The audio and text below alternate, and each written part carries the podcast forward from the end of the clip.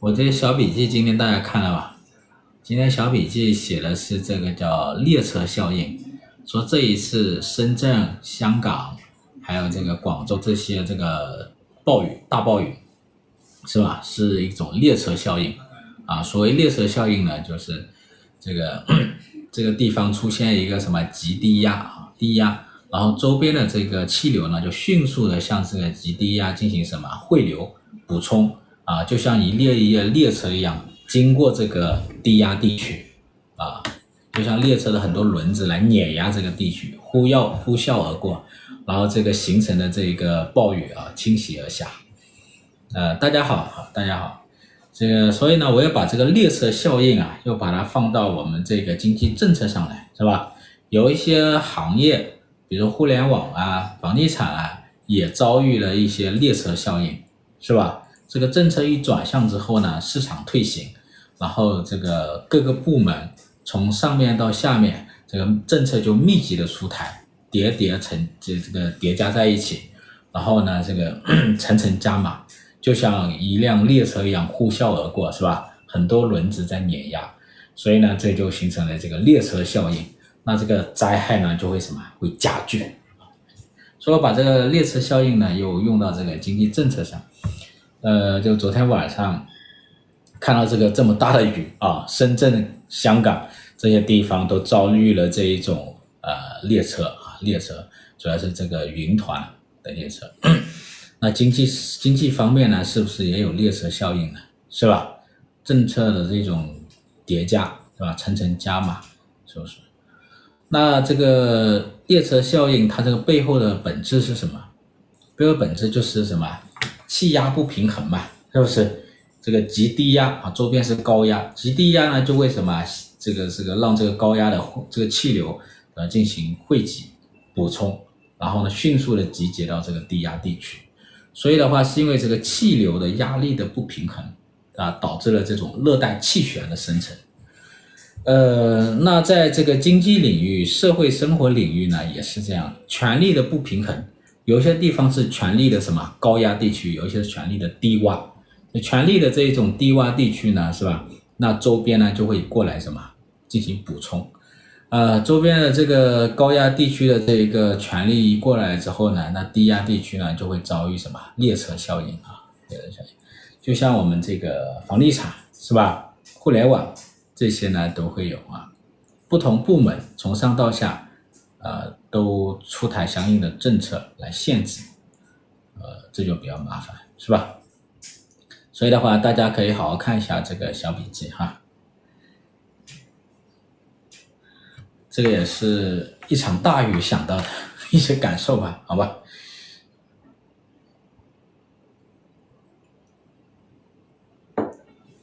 西安房子放开限购了，西安放开了是吧？南京也放开了，是吧？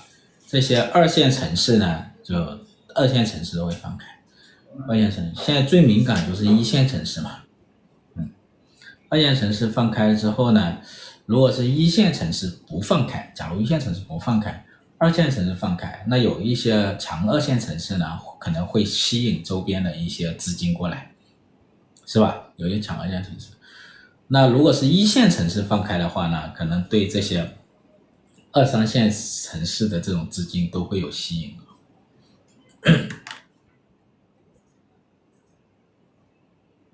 西安的房价这两年跌了吧？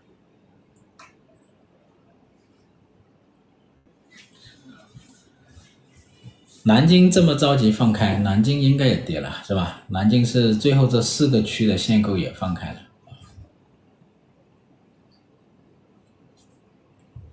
今天我们讲的是这个人民币的汇率，是吧？这两天人民币也跌得很厉害，呃，人民币呃跌到了这一个历史性的一个低位啊，大家也关注了这个人民币为什么会下跌。今天呢，星期五，大家早点这个下班，早点回家吃饭。我就先讲一部分，好吧？我讲的内容不多，讲一部分之后呢，然后大家就来讨论，好吧？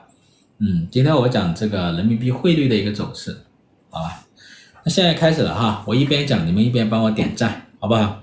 嗯，各位室友好，欢迎来到清河直播间，我是清河，今天是第八十期，我们一起来关注一下人民币的一个汇率走势。今年呢，这个人民币的汇率走势啊，确实是超出很多人的预料，是吧？因为去年呢是美元加息加得很厉害啊，然后这个。然后呢，去年中国又是疫情，所以人民币跌得比较厉害。去年最低的时候是十一十月份，跌到了这个七点三七。然后今年呢，说中国是放开了疫情，经济复苏嘛。然后美国呢是加息呢，逐渐步入一个尾声。但是呢，大家没有想到的是，今年呢，人民币呢也跌得很凶啊，是吧？呃，这两天已经跌到了去年十月份的这个水平了，三点七三，是吧？三点啊，三点三七，三点三七，三点六三六的样子啊，是去年十月份的水平，也是过去多少年，过去十来年来吧啊，过去十来年的一个最低的一个水平。那总体上来讲的话呢，就是中国说今年经济在复苏，但是呢，这个跌得也那么猛。去年呢，还是有一些理由可以找嘛，比如去年可以有疫情的理由可以找嘛，是吧？去年美联储激进加息一个理由可以找了。然后除了中国人民币在下跌，其他的其他的非美元货币也跌得厉害，什么欧元、日元不都在跌吗？但今年呢，中国经济在复苏啊，疫情这个因素呢也拿掉了，然后呢还跌得那么厉害，所以这里面到底是什么原因啊？我们一起来这个一起来商量一下，一起来沟通一下啊。所以这一点呢，就是大家也很关注，是吧？大家在分析这些原因。那我们看哈，中国这个这个汇率啊，我们现在有两个市场嘛，一个是离岸的市场，一个是在岸的市场。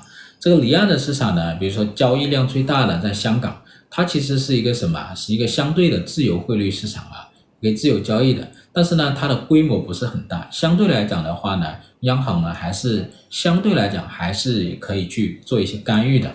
比如说干预呢，可以用这个公开市场操作的方式嘛。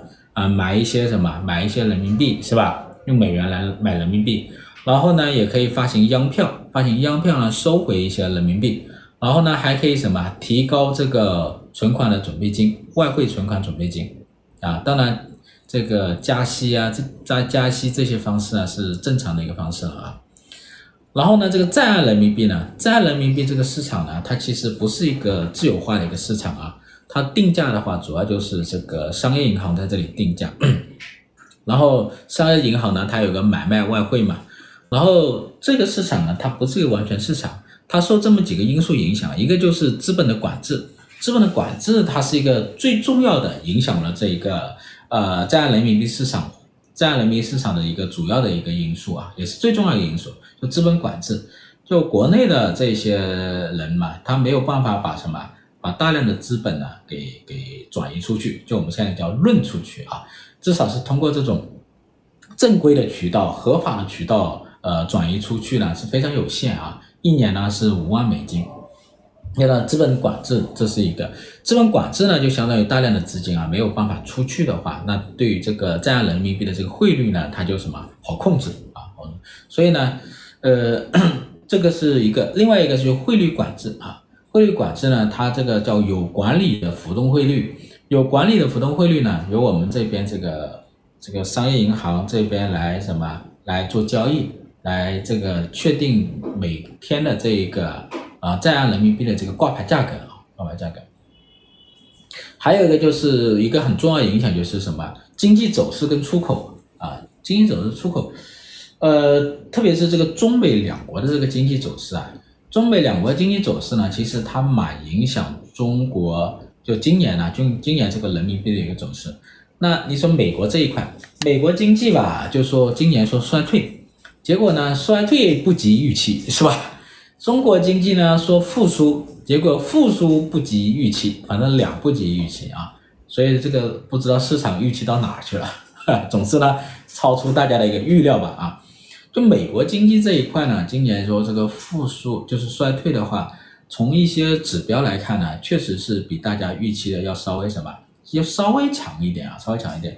特别是它这种股票投资啊，是吧？还有它比较比较强劲的这个工资收入增长，还有比较强劲的这个服务业啊，服务业。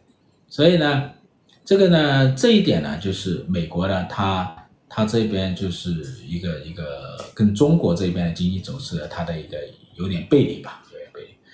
呃，就是到现在为止，美国经济较衰退，就相比去年来讲，它肯定没那么强。但即便呢，它衰退到今天啊，衰退到今天呢，它相比国际上的其他国家啊，不少国家的经济来来讲的话呢，它还是相对强势的。这就比较要命了，这就支撑着美元的一个强势，大家懂我意思吧？就我们讲美国经济衰退，相比它这个高通胀时期、经济过热时期，它是有所下滑，但是它下滑之后呢，到今天它比很多国家的经济经济的话更强势啊，预期也更好，这就是抬高了它的这个美元啊。那中国这一块的话呢，就是经济复苏呢，到二三季度呢就迅速的回落啊，这个呢大家都知道。这里面有个很核心的东西就是出口吧，是吧？出口呢降的比较多，降的比较多，这个呢不利于人民币的一这个一个一个是一个升值啊。然后第四个影响因素呢，就是中美两国这个货币政策啊，中美两国货币政策呢今年呢也出现了背离。这种背离呢，会形成这个呃利差，这个利差会促进资本的一个外流。那你说，先说中国的这个，先说美国的吧，哈，先说美国的这个货币政策。美国货币政策呢，就是从去年三月份到现在呢，就是加息嘛，加息加到了五点五个百分点。那五点五五百分之五点五的这种联邦基金利率，它是非常高的啊，它是很高的一个利率，它加息很激进啊。最近四十年最激进的一个加息，所以现在美国这个利率是很高。那中国这一边呢，呃，今年有两次降息，两六月份和八月份有两次降息，然后呢，这个利差呢都在什么？扩大，利差扩大。你看这个呃存款的利差、国债的利差这些在扩大，利差扩大呢就会促进什么？资本的一个流出啊，所以这一点也是很重要的，这个也是一个主要的一个因素啊。那特别是这个单独拿出来看，就是美元本身，美元本身呢，它也会什么受很多因素的影响，受国际金融市场的影响啊，受这个地缘政治的影响，受这些影响呢，有时候美元会走强，美元一走强，就是很多资本呢就会什么买入美元进行避险，买入美元避避险呢，很多程很大程度上就会削弱这种非美元货币啊，包括像人民币啊这种非美元货币，所以这个也是一种因素啊。那这个在人民币呢，还有一些就是会受到离岸人民币的一个牵引。离岸人民币呢，它是一个相对来讲的话，相对市场化的哈，所以这也会有一点影响。今年呢，今年呢跌的这么多，到底是主要受什么影响？今年呢，其实主要就是受这个中美两国这个经济走势的一个背离，以及什么中美两国这个货币政策的一个背离啊，其中其中这个出口的下跌啊。经济预期的一个转弱，中国的哈，中国的经济预期的转弱，这出口的一个下跌啊，投资信心不足，还有呢，中国这个货币政策现在是在一个降息的一个通道，美联储是在加息，所以现在的美元其实还蛮强的。你看前段时间啊，前两天还达到一百零五嘛，一百零五这个水平比较强了。哎，你看最近最近这段时间，人民币跌到七点三七，七点三七这个水平。呃，为什么会跌到这个水平？你看这两天这个美元它反而是比较强的，是吧？呃，有一个国际因素就是这个油价上涨，啊，油价上涨的话呢，它就会抬高这个美国通胀的预期，抬高美国通胀的预期呢，就会什么？增加美联储加息的预期，美联储加息的预期增加了，那这个市场呢就会推高这个美元啊，推高美元。所以美元一推高的话呢，反过来人民币又会被削减，这里面受到了这种因素啊。所以的话呢，这个这些因素加起来吧，所以今年的这个人民币呢，确实不太理想啊，不太理想。那接下来会怎么走呢？接下来呢，我们分阶段吧。至于汇率的事情是挺复杂的，不太容易哈。呃。现在呢，就是在美联储降息之前这么一个阶段，我们叫预期降息之前啊。美联储预期降息之前，这是一个阶段啊。这个阶段还是，呃，我们要把它分开来，因为美联储降息和没有降息，它的美元的走势是不一样的。就美联储的一个政策对美元的走势有很大影响，所以在美联储预期降息之前，那么这个人民币呢，估计还是会比较低，比较低。那这里呢，就是主要是什么？就是美国这个呃，主要的因素什么？就是中国啊，中国这个经济复苏呢还是比较缓慢，目前呢，嗯，不太容易看得出经济呢有比较明显的一个好转，呃。我之前说这个三季度筑底嘛，三季度筑底，然后这个下一周呢就有八月份的数据了啊，呃，我们下一周出来之后，八月份我们看一下八月份的数据是是多少，好吧？是多少？然后呢，但是呢，就以目前数据来看的话呢，还没有看到经国内经济明显改善的一种信号，呃，这是一个。另外一个的话，很重要的是，我们之前说了，中国在。在解决这个地方债的一个问题，然后七月份的这个政策呢，就是说要制制定这一种呃一篮子的化债的一个计划，化债的一个方案，预计下半年呢会发行这个一到两万亿的这一种置换债，有一到两万亿的置换债。那发行一到两万亿的置换债的话呢，央行肯定要多发一些货币，是吧？不管是降息也好，还是这个定向降息也好，还是通过什么，通过设立相应的这个货币工具，直接注入流动性也好，总之呢，市场上的流动性一定要更多啊，才能支持它发债。那这样子的话呢，又会进一步削弱人民币啊。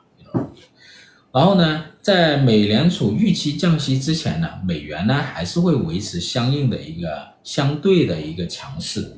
所以呢，这三个因素加起来，一个是国内经济复苏呢还没有明显的一个改善迹象，第二个的话呢，就是，呃，下半年这一种要发债啊，要发这种置换债，呃，来这个来支持它的一个化债，这样子会要增加它的一个市场的一个流动性啊，也会削弱人民币。第三个就是美元在美联储预期降息之前会维持相应的一个强势。所以这三个因素呢，就基本上能够呃推测，人民币在美联储预期降息之前还是会比较弱啊，堕落我不清楚啊，呃，遵循底线思维。